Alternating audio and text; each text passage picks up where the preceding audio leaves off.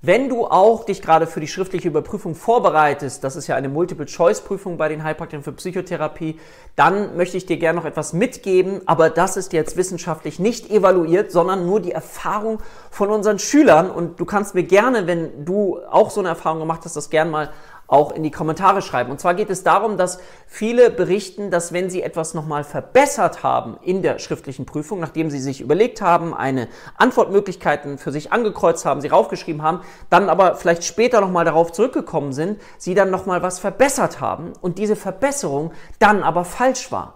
Dieses sogenannte Verschlimmbessern.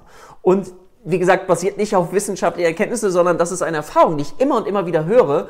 Und deswegen finde ich das ganz spannend, dass du vielleicht über diesen Punkt auch mal nachdenkst, ob es Sinn macht, etwas zu verschlimmbessern, wenn du dich eigentlich schon für eine Antwort entschieden hast. Wie sind deine Erfahrungen damit?